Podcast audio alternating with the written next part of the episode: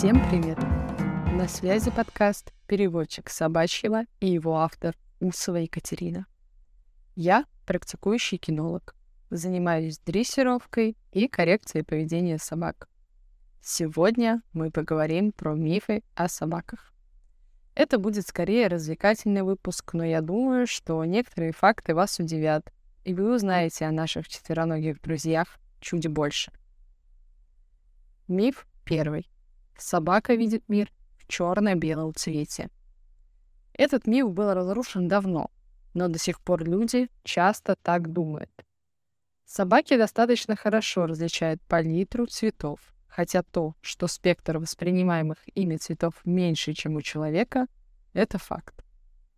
Причина менее красочного восприятия в количестве зрительных рецепторов, находящихся на сетчатке глаза, колбочек.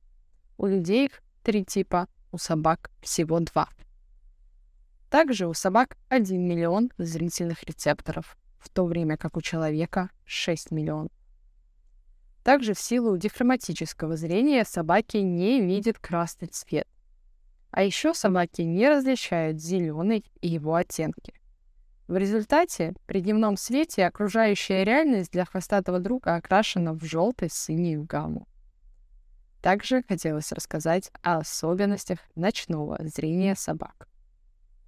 За четкость ночного видения отвечает уже другой тип рецепторов — палочки, которых у собак больше, чем у человека. Поэтому питомцы намного лучше ориентируются в темноте, чем мы.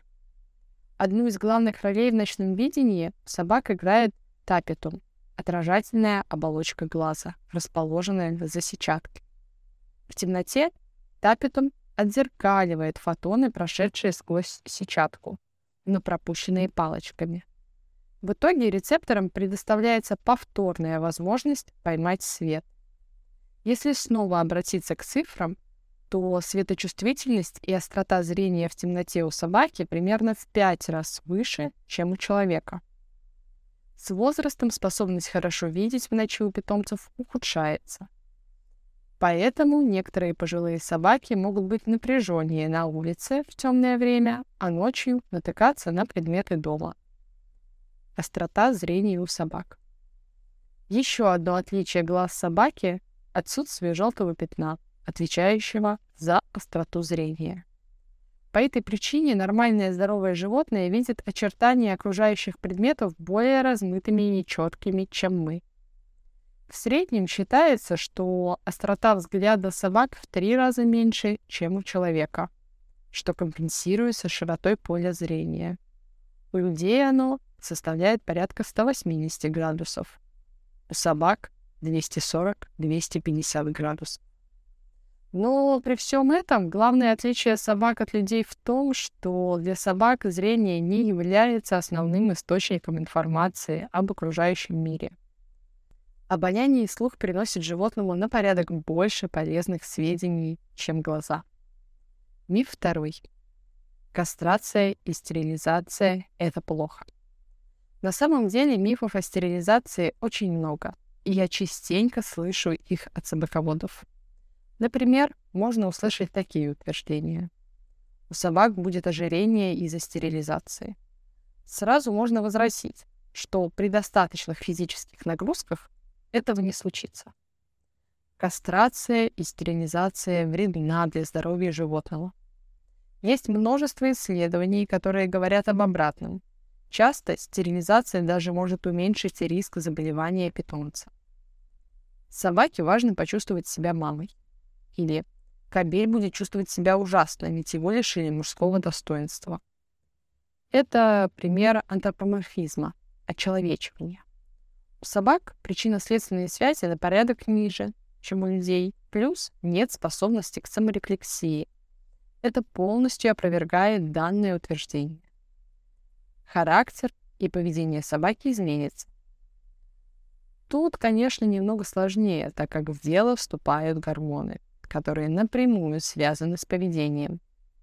Но нет четких исследований, которые бы гласили, что в результате такого хирургического вмешательства мы получаем из поведения А поведение Б. Это всегда индивидуально.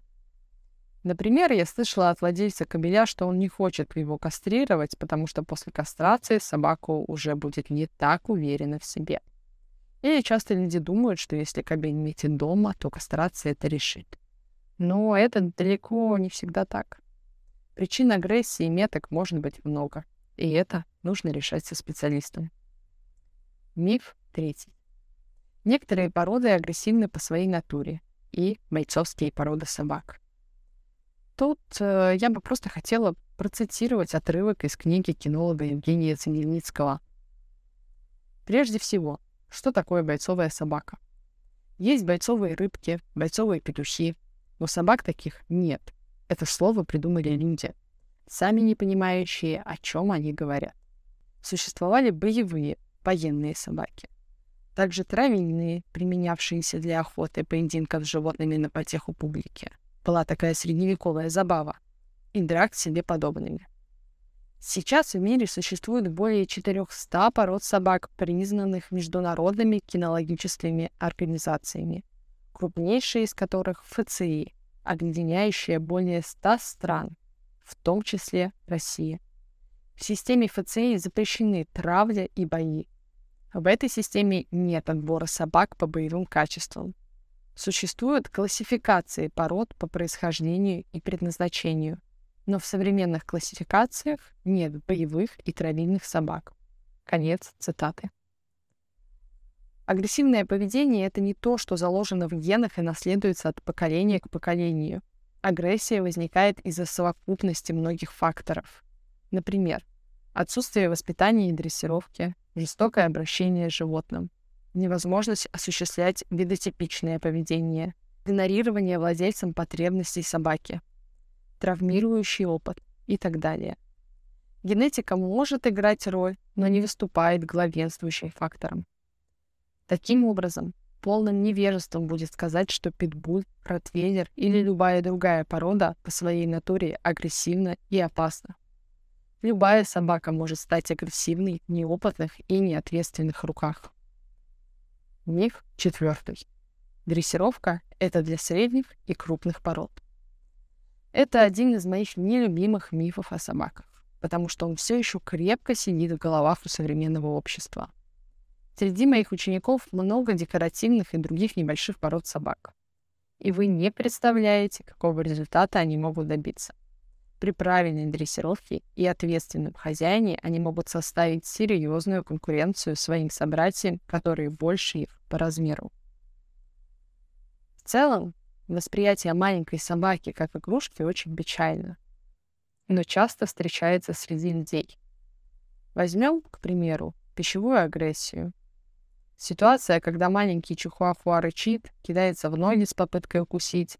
Те моменты, когда владелец проходит мимо собаки, которая ест из миски, для многих становится поводом выложить видео в социальные сети и посмеяться. Но если мы меняем исходные данные и вместо Чихуахуа поставим того же Ротвейлера, о котором говорили в предыдущем мифе, то реакция человека совершенно другая. Он может бояться своей собаки, в срочном порядке обратиться к кинологу для коррекции поведения. И тут уже никто смеяться не будет. Хотя поведенческая проблема тут одинакова. Также со страхами и другими проблемами поведения. Маленькие и большие собаки страдают от них одинаково, но маленьких собак воспринимают несерьезно. Миф пятый. Влияние хвоста означает радость. Закончим перечисление мифов на хвосте. Хотя тут можно затронуть и другие части тела собаки. Когда пес рад нас видеть по приходу домой или встретил своего друга, он действительно махает хвостом. Но еще часто он делает это по другим причинам в случаях страха, неуверенности или полной готовности к атаке. Поэтому не стоит так очевидно оценивать этот сигнал. Если вы еще не слушали первый выпуск «Как собаки разговаривают с нами», то советую ознакомиться. В нем я рассказываю про язык, на котором собаки говорят с нами. Хвост — это один из важнейших индикаторов состояния собаки, которые мы можем использовать, чтобы понять, что она чувствует и что хочет нам сказать. Вот такие мифы о собаках существуют. Я надеюсь, что сегодня вы узнали чуть больше о собаках и вам было интересно. приглашаю вас в телеграм-канал подкаста. Там я выложу дополнительные материалы к этому выпуску. Также там вы можете задать свои вопросы и оставить обратную связь. Ссылка в описании выпуска. Я буду очень благодарна вашей оценке и комментариям на той платформе, где вы меня слушаете. На связи был подкаст «Переводчик собачьего». Всем пока. До встречи в следующем выпуске.